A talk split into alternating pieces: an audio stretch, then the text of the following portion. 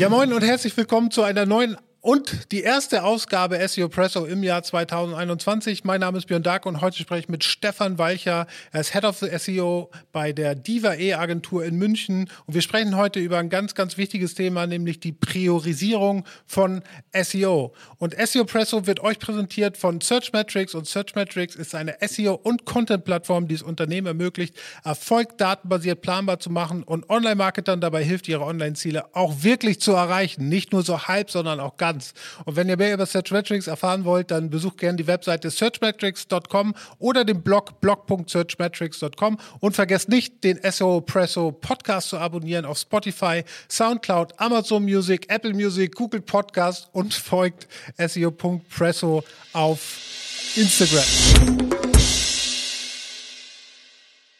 Erstmal muss ich sagen, ich habe es ja eben schon eingangs, also ich bin total beeindruckt von de deiner Vita. Du warst Head of SEO bei Bing. Es gibt noch eine andere Suchmaschine als Google, Leute, nämlich Bing äh, in München, also für Microsoft gearbeitet. Du bist in der schönsten Stadt der Welt geboren, in Hamburg, hast äh, deine Kindheit in Mailand verbracht, bist dann irgendwann über Bremen, hattest du gerade gesagt, und ich glaube Baden-Baden fürs Abitur war noch mit drinne, dann dich irgendwann nach München verschlagen, wo du bei Catbird Seed auch als Head of SEO tätig warst bei 1 und 1. Wir hatten uns damals auf dem Searchmetrics Summit gesehen, da warst du mit dem äh, Markus Walter zusammen für GMX, wenn ich mich nicht falsch erinnere, auch mit zuständig und äh, bis jetzt gelandet bei Diva E und dort Head of SEO, also überwachst sozusagen den ganzen SEO-Bereich. Super steile Karriere und äh, geile Etappen zwischendurch und ich glaube auch eine super spannende Aufgabe jetzt bei Diva E. Absolut, ja, gut zusammengefasst. Eine kleine Korrektur nur, ich war nicht Head of SEO bei Bing, sondern ich war SEO-Manager äh, bei Bing in München. Also äh, der Head of SEO, das war dann noch, der saß in Redmond, aber kurz, sonst alles richtig.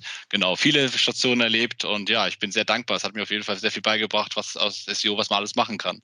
Also zu der damaligen Zeit, wie war es denn da? Was macht man da als, als ein SEO bei einer Suchmaschine? Kannst du mal ein bisschen was davon erzählen?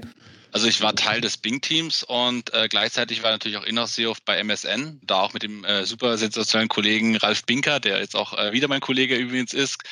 Moin Ralf. Und ja, also was wir gemacht haben, war halt, wir haben halt versucht, wirklich äh, einmal natürlich MSN.de damals zu optimieren, aber gleichzeitig auch äh, war ich halt dabei, halt, wie Bing die Markteinführung in Deutschland mit begleitet hat. Und das war eine sehr, sehr aufregende Zeit. Gab, damals gab es dann den, diesen äh, ja, Google Street Gegenstück sozusagen von Bing wurde eingeführt.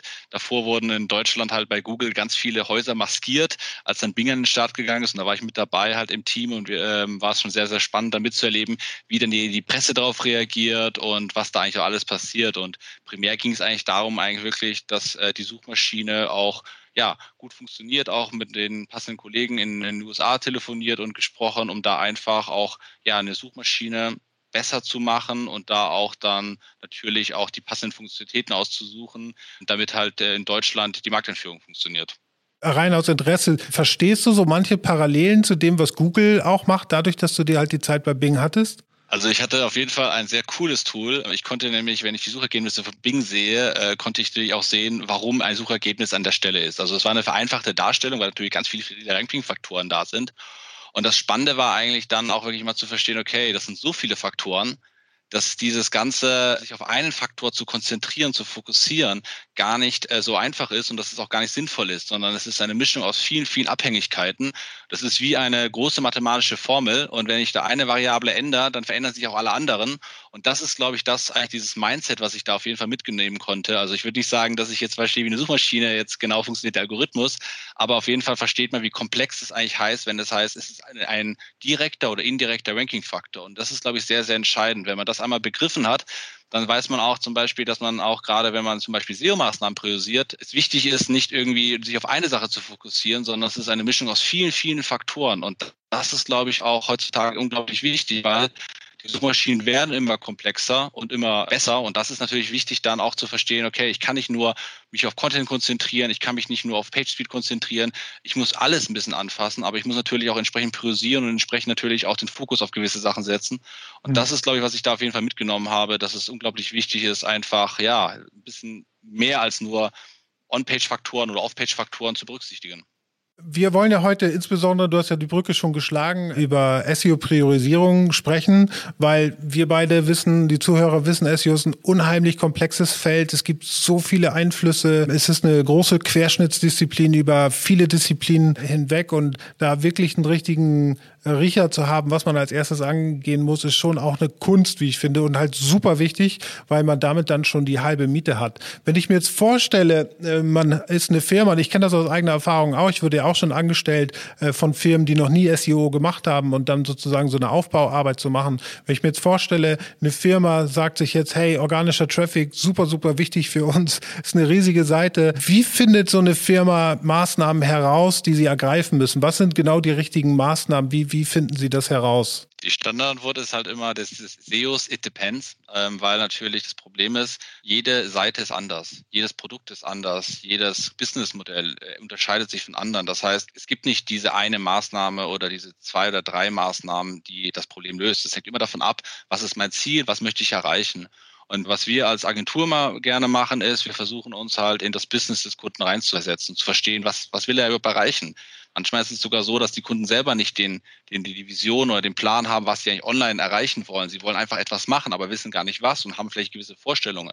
Und das Wichtigste ist meiner Meinung nach erstmal sich einen Überblick zu verschaffen, das Business zu verstehen, das Produkt zu verstehen, die Zielgruppe zu verstehen und ganz, ganz wichtig, die Webseite zu verstehen. Das heißt, wie ist die Webseite aufgebaut, welche Potenziale gibt es, welche Probleme gibt es, welche Sachen machen sie sehr gut und welche machen sie nicht so gut. Und wenn man das Ganze dann zusammen hat, zu analysieren und dann rauszufinden, okay, welche Maßnahmen könnte man theoretisch umsetzen, um vielleicht oder Probleme lösen, welche Wirkung hat das Ganze? Und wenn ich dann, äh, und idealerweise möchte man natürlich immer die Sachen äh, am erstes angehen, wenig Aufwand, aber den größten halt Impacts haben. Die muss man am besten finden. Also man sagt immer Low-Hanging Foods oder die Quick Wins. Aber darum geht es erstmal am ersten Schritt, weil wenn man im ersten Schritt es schafft, zu, die Leute zu überzeugen oder zu zeigen, dass die Maßnahmen sehr schnell greifen oder dass man da Erfolge hat, dann äh, steigt das Vertrauen in SEO. Und wenn man das erreicht hat, dann kann man auch dann komplexere Sachen angehen, weil natürlich komplexere Sachen brauchen natürlich Zeit und Aufwand. Und es ist halt wichtig, erstmal zu verstehen, was sind denn überhaupt die Herausforderungen, die Webseite hat und was auch Unternehmer haben vielleicht mit ihrer Online-Kommunikation und was die Zielgruppe sucht, wie sie suchen. Und wenn man da die Probleme sieht, kann man sie auch angehen. Und da muss man natürlich auch entsprechend priorisieren, weil natürlich das immer eine Abhängigkeit ist, wie, ähnlich wie Ranking-Faktoren oder eine Suchmaschine halt Ressourcen, interne Dev-Ressourcen, vielleicht auch externe Partner, die mitarbeiten müssen. Und das macht die Sache sehr, sehr komplex. Und man muss halt schauen in diesem ganzen Dschungel, was kann man am schnellsten umsetzen und äh, hat natürlich dann entsprechend auch den Output. Und man muss natürlich auch alles messen, weil wenn man es nicht messen kann, dann ist es natürlich sehr, sehr schade, wenn man den, den, die größte Arbeit hinlegt, aber am Ende kommt nichts raus. Ja. Oder man kann es nicht sehen. Und du bist jetzt natürlich ein bisschen biased, aber meine nächste Frage, wenn jetzt so eine Firma das sozusagen identifiziert haben, bist du eher ein Freund davon, eine Agentur zu beauftragen oder sollte sich so eine Firma unbedingt jemanden in-house äh, hinsetzen, um diese ganzen SEO-Sachen zu machen? Ich finde beide Wege gut. Ich sage immer, äh, wir als Agentur haben oder eine Agentur hat natürlich den Vorteil, dass man natürlich viele Leute hat. Man kann halt schnell auf Ressourcen zugreifen, wenn man gerade, wenn man komplexere Probleme lösen möchte beispielsweise, man braucht viele Keyword-Recherchen und so weiter. Man hat halt dieses Ganze, die Möglichkeit, auf Manpower zurückzugreifen. Gleichzeitig finde ich es aber unglaublich wichtig, dass Unternehmen selber ihr Wissen aufbauen, weil sie ja, so können sie nämlich dann auch daraus lernen und besser werden, weil die Person, die sich halt von morgens bis abends mit dem Unternehmen beschäftigt, auch dann äh, die, die SEO-Maßnahmen durchführt, das ist natürlich viel besser, wenn es im Unternehmen passiert. Ein externer, der macht das halt, sagen wir so mal, Teilzeit. Ne? Also, und das ist halt immer so eine Sache. Also ich bin großer Fan von Inhouse-SEOs. Ich glaube, das ist, ich finde es toll, dass Unternehmen inzwischen Inhouse-SEO-Teams sogar aufgebaut haben. Als ich damals angefangen habe, gab es fast kaum richtige SEOs, sondern es war eher dann doch irgendwie der Praktikant oder so weiter oder der irgendjemand im PR, der das noch nebenher gemacht hat. Heute hat man komplette SEO-Teams, Inhouse-Teams und ich glaube, das ist eigentlich äh, das Entscheidende, weil du musst dir das Know-how aufbauen, weil du brauchst nicht nur SEO-Maßnahmen, du musst natürlich auch intern netzwerken. Es wird eine neue Funktion gebaut, wir bauen was, brauchen was Neues. Äh, Leute treffen sich beim Kaffee, überlegen sich, hey, wir sollten was Neues machen da kommt der SEO noch dazu und dann kann man sich unterhalten. Und das kann halt eine Agentur nur schwer leisten, es sei denn, die Person ist immer vor Ort. Und das ist halt so, ich glaube, beide, so eine Mischung aus beidem ist vielleicht eine ganz gute Lösung, dass man halt in-house jemand hat, aber gleichzeitig vielleicht sich Unterstützung von außen noch ein bisschen holt, aber das ist dann immer eher so, würde ich sagen, optional, hängt davon ab, was man machen möchte. Und natürlich Frage ist des Budgets natürlich auch. Ja, ist halt, ich finde halt auch viel abhängig von den Business Objectives und da ist natürlich ein Inhouse sehr viel besser aufgestellt, weil der hat den Draht zur Geschäftsleitung, der kennt die ganzen Business-Ziele, der weiß, wohin die Firma hingehen soll und so eine Agentur muss das ja auch ausbalancieren mit anderen Kunden und dann ändert sich das vielleicht ja auch sehr dynamisch ganz oft, aber wie du schon sagst, also ich glaube, wenn man denn jemanden Inhouse hat, der dann eine Agentur noch beauftragt und, und sozusagen im Zusammenspiel das Ganze voranbringt, glaube ich, ist auch eine sehr, sehr gute Lösung. Wenn man nicht so riesen Teams hat wie eBay oder Wayfair oder, oder sowas, ne, wo dann mehrere 60 Leute oder so sitzen, die, die da SEO machen. Du hast ja vorhin auch gesagt, man muss sich halt auch einen guten Überblick äh, verschaffen und wir SEOs, äh, wir reden ja immer gerne davon, Audits zu machen. Auch ich mache das, wenn ich irgendwo neu anfange, um wirklich mich mit der Seite auseinanderzusetzen. Ist halt unheimlich gut, ein Audit der Webseite zu machen, Content Audit, aber auch ein technisches Audit, damit man halt die Seite von A bis Z einmal richtig gut versteht, Maßnahmen herausleiten kann, schauen kann, wo halt Bottlenecks sind, wo Sachen verbessert werden müssen. Aber wir beide wissen, so ein SEO-Audit kann dann schnell mal irgendwie 100, 200 Seiten groß werden, weil es halt wirklich von A bis Z alles beleuchtet wird. Wie deiner Meinung nach priorisiert man die Maßnahmen aus dem Audit, äh, um dann auch wirklich den wichtigen Dingen anzufangen oder mit, du hast vorhin gesagt, die Low-Hanging Fruits, die, die am meisten Impact haben? Das Vorgehen mit dem Audit finde ich absolut okay. Wie gesagt, das ist halt ein sehr aufwendiger Prozess, wie du schon sagst, 160 Seiten, daraus dann das ganze Aufwand, Nutzen und so weiter zu priorisieren. Man hat eine große Liste, kann das in der Roadmap gießen und dann hast, hast man einen Plan. Das dauert alles sehr, sehr lange. Und das kann natürlich, wenn man jetzt nach Wasserfallprinzip arbeitet, noch länger dauern. Ähm, wenn man die parallel abarbeiten kann, geht es natürlich schneller. Das Problem ist halt, wie schon gesagt zu Anfangs, man muss halt Ergebnisse liefern. Und ich bin der Meinung, dass halt ein Audit auf jeden Fall dem SEO hilft, die Seite besser zu verstehen. Aber wenn es zum Beispiel darum geht, und das ist eigentlich meistens gerade, wenn man anfängt, wir möchten einfach mal unsere Top-Landing-Pages optimieren. Das ist eigentlich meiner Meinung nach der einfachste Weg, am Anfang auch Ergebnisse zu liefern. Also wenn ich mir einfach mal meine Top-Landing-Page anschaue und dann die analysiere, ohne dass ich mir groß die Seite anschaue, natürlich kann ich dann mit einem Screaming Frog oder anderen Crawler mir die Seite äh, analysieren und ein paar Sachen rausziehen.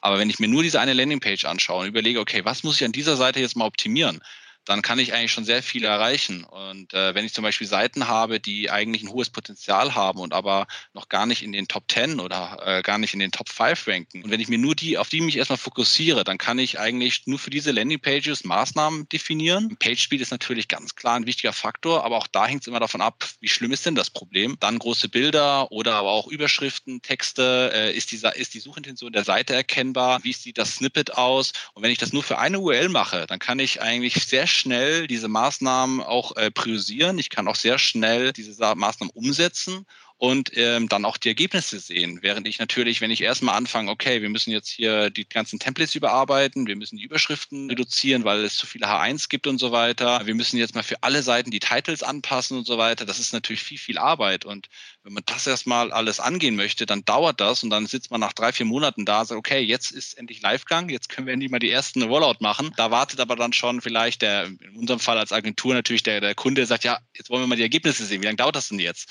Und wenn das dann natürlich dann, äh, bis das Google dann auch dann über interpretiert hat, analysiert hat, ausgewertet hat und dass dann die ersten Ranking-Erfolge da zu sehen sind, dann dauert das dann schon sehr, sehr lange.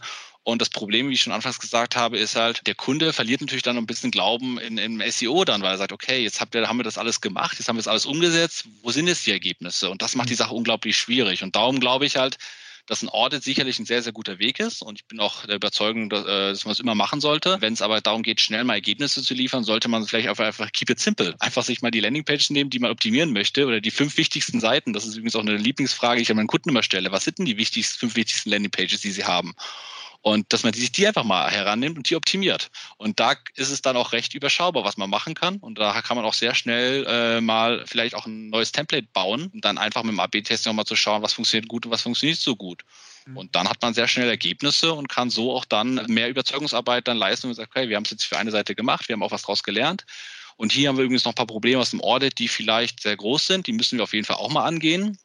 Aber jetzt für die eine Landingpage haben wir auf jeden Fall schon mal die Ergebnisse erzielt und jetzt können wir die nächsten Schritte gehen. Und das ist natürlich dann immer sehr gut, wenn man dann versucht, natürlich dann auch ja, kompliziertere Sachen anzugehen, weil gerade in diesem Scrum-Schätzungsprozess, für jeder, der da schon mal drin war und dann hat er seine SEO-Tickets eingestellt und dann heißt es, ja, wir haben jetzt eigentlich alles priorisiert, SEO ist hinten rausgefallen, wieder mal. Und so, das passiert dann von Woche zu Woche. Das ist dann sehr, sehr frustrierend, weil alle anderen kommen mit irgendwelchen Eurozahlen da hinten dran, sagen, wenn wir das machen, bringt das so und so viel Euro. Und der SEO ist dann natürlich dann ein bisschen benachteiligt. Das heißt, wenn ich sage, wenn man uns ständig mit Euros überzeugen kann, dann sollte man wenigstens mit ein bisschen äh, Glauben überzeugen können. Und darum ist es halt wichtig, Ergebnisse zu haben. Und darum sollte man erstmal wirklich die Low-Hanging Foods angehen, die wichtigsten Landingpage optimieren und man kann parallel natürlich das Audit machen und dann hat man auch die Ergebnisse. Du hast ja schon ein wunderbares Stichwort gesagt. Es gibt ja auch eine Priorisierungsmöglichkeit, wo man nach Potenzial sozusagen priorisiert. Das hast du ja auch wunderbar in deinem letzten Slides, die ich gesehen habe, ja auch aufgezeigt. Und da gibt es ja auch eine Art und Weise, wie man sozusagen einen monetären Wert hinter eine Maßnahme packen kann. Was ist aus deiner Sicht der sinnvollste Weg, um wirklich einen monetären Wert zu haben, um halt nicht in dem Grooming zu sitzen und zu sagen, ja, ich weiß nicht, wie viel uns das nachher in Euro bringt? Genau, also das, was du gerade beschrieben hast, ist eigentlich, also das nennen wir den URL-Portfolio-Analyse. Das ist im Grunde geht es darum, dass man sich zum Beispiel von den letzten 365 Tagen aus Google Analytics alle URLs, also Landing-Pages zieht mit allen relevanten URLs. Man vergibt dann sagen für jede URL ein Top-Keyword, also Primary Keyword, äh, auf das optimiert werden soll. Wenn man das in Excel macht, kann man noch so schöne Filter einbauen wie Duplicates und so. Dann sieht man gleich, okay, wo habe ich denn eine Landing-Page mit dem gleichen Ziel-Keyword? Dann habe ich natürlich aber auch die Umsätze hinten dran und eine wichtige Metrik, die halt in Analytics drin ist, die man auch so ausrechnen kann, ist halt der Umsatz pro User oder pro Session besser gesagt. Mhm. Und mit diesem Wert kann ich dann eigentlich sagen, okay, was habe ich denn eigentlich, wenn ich jetzt mehr User auf diese Seite bekomme, was bringt mir das denn mehr an, an Geld? Das ist natürlich nur ein, ein virtueller Wert, aber äh, auf jeden Fall hat man damit eine gute Möglichkeit, um dann auch äh, Argumente zu liefern. Und wenn man jetzt zum Beispiel hingeht und sagt, okay, ich bin jetzt in meiner Landingpage auf Position, mit dem Top-Keyword auf Position 10, habe ein, ein Top-Keyword, das hat 10.000 äh, Suchen pro Monat und ich möchte es gerne auf Position 3 bringen. Das ist so mein Ziel. Da werde ich mir Maßnahmen überlegen. Und dann kann ich ja eigentlich so mit so einer CTR-Tabelle ungefähr ausrechnen, wie viel Traffic-Uplift ich dadurch generieren kann. Das heißt, ich weiß, wie viel Besucher theoretisch, wenn ich auf Position 3 komme, mit diesem einen Keyword ich erreichen werde. Durch diese Metrik, die ich in Analytics habe, also den Umsatz pro Session, kann ich dann auch sagen, was mir das für ein Uplift bringt. Nicht nur in Traffic, sondern auch monetär. Weil natürlich, das muss man immer bedenken, wenn ich jetzt einen, äh, E-Commerce, eine Landingpage habe, habe ich äh, verschiedene Produkte. Ich habe Produkte, die sind sehr, sehr teuer. Ich habe Produkte, die sind sehr, sehr günstig. Ich habe Produkte, die vielleicht sehr teuer sind, aber hohes Suchvolumen haben, aber genauso auch niedriges Suchvolumen haben. Und das ist ähnlich wie so wie bei den Ranking-Faktoren. Wenn ich das natürlich alles berücksichtige, die mathematische Formel ist halt verschiedene Gewichtungen und durch diese Berechnung kann ich dann wirklich dann sagen, okay, ich habe jetzt hier zum Beispiel meine Landingpage, die von 9 auf 8 optimieren möchte die hat einen höheren Uplift-Potenzial als die zum Beispiel die Seite von drei auf zwei, weil mhm. vielleicht einfach der Preis oder das Suchvolumen oder die Anzahl der Leads so niedrig ist, die darüber generiert werden. Und so kann man das Ganze priorisieren. Und dann habe ich am Ende eine Excel-Tabelle mit ganz vielen Uplift-Zahlen und die kann ich dann auch sortieren und dann sehe ich ganz genau, welche meiner URLs hat das höchste Uplift-Potenzial und da kann ich mit der einfach anfangen. Wenn man auf die Frage nicht antworten kann, was sind die wichtigsten Landingpages oder man vielleicht ähm, einfach wirklich da anfangen möchte, wo es halt wirklich Sinn macht einfach, wo ich sagen will, okay, es ist natürlich einfach zu sagen, immer alles, was auf Seite 2 ist, will ich auf Seite 1 bringen. Aber auch da mhm. wiederum, vielleicht bringt es mir das gar nicht so viel, weil vielleicht das Produkt einfach nicht gekauft wird. Und wenn ich aber dann dahin gehe, wo ich dann vielleicht ganz viel schon verkaufe und aber auch das, das Produkt nicht teuer ist und wenn ich das natürlich dann noch höher bringe, dann habe ich natürlich einen riesen Hebel, weil natürlich dann mehrfach mehr verkauft wird. Und durch mhm. diese Liste oder durch diese Priorisierung kann man dann noch sehr schnell sich auf die URLs erstmal konzentrieren, die Sinn machen, bevor man halt anfängt, alles zu optimieren. Du hast das ja auch so wunderschön in Marketing-Sprache verpackt, weil du hast diese typische Matrix aus dem Marketingstudium mit der Cash Cow, dem Rising Star, dem Pure Dog und äh, irgendwas fehlt mir noch. Genau, aber wenn man das sozusagen auch kategorisiert, dann versteht auch der CMO, der versteht auch jeder, der nicht so tief im SEO drinne steckt, äh, wie die Priorisierung vonstatten gehen muss, weil das genau die Sprache ist, in die das übersetzt werden muss. Ne? Genau. Das sind, was du gerade beschreibst, sind im Grunde vier Workflows. Also wenn ich jetzt diese Liste, wie ich sie gerade beschrieben habe, in Excel gemacht habe, habe ich halt ein Diagramm. Auf der X-Achse sind die, die Top-Rankings und auf der Y-Achse sind die Potenziale. Und jede URL wird sozusagen eins in dieses Cluster ge gebracht. Die ganzen Question Marks, das sind die URLs, die noch gar keinen Umsatz generieren. Das heißt, theoretisch können die voll toll sein, aber wir wissen es gar nicht, weil sie keinen Umsatz machen. Mhm. Dann hast du die Rising Stars, das sind die URLs, die halt äh, schon recht viel Umsatz machen, aber schlechte Rankings haben, also hohes Potenzial mit sich bringen. Und dann hast du die Cash Cows, die haben, die haben hohen Umsatz und ho gute Rankings. Das heißt, das sind die URLs, die du auf keinen Fall verlieren möchtest, weil wenn du die verlierst, dann äh, kannst du deinen Laden vielleicht bald dicht machen. Und dann hast du die Pure Dogs, das sind die URLs, die haben halt äh, schlechte Rankings, wenig Potenzial und irgendwie ist da eigentlich halt nichts dahinter. Und äh, die könntest du theoretisch abschalten oder vielleicht kannst du sie auch optimieren nochmal. Das ist nochmal so eine oder nochmal validieren. Aber die zwei URL-Cluster, auf die du fokussierst, sind eigentlich die, die Cache-Cows, weil egal was du machst, du darfst nie etwas tun, was diesen URLs schadet. Also zum Beispiel intern Links wegnehmen oder so weiter. Das wäre natürlich fatal. Und äh, dann hast du die Potenzial-URLs. Das heißt, du tust alles, um die zu stärken, weil du mit jeder Position, die du da besser wirst, wirst du mehr Geld verdienen. Und die Question Marks URLs, die kannst du schön an die SEA-Abteilung übergeben. Und sag, bitte haut mal mal Traffic drauf, ich möchte mal schauen, wie die performen. Das heißt, du hast eigentlich gleich mal vier Workflows, die parallel laufen, nicht im Wasserfallprinzip, sondern wirklich parallel. Und du kannst dann wirklich diese vier Hebel dann nochmal auch theoretisch mit vier Teams dann äh, betreuen oder vier Leute. Und jeder macht so sein Ding. Und dann äh, hast du dann auf jeden Fall äh, einen großen Erfolgsstory dahinter. Und wie du schon gesagt hast, diese Boston Consulting Matrix, auf was das Ganze ja basiert, kennt jeder aus seinem BWL-Studium oder Marketing-Studium. Und meine Erfahrung war bis jetzt jedes Mal, wenn man das erklärt hat, das ist super, das verstehen wir. Und wenn man sagt, ja, das ist jetzt eine URL, die ist eine Cache-URL, die dürfen wir jetzt nicht äh, riskieren, weil das schadet die, dann versteht das auch jeder. Und das ist auch ganz, ganz wichtig, wenn man mit Nicht-SEOs redet.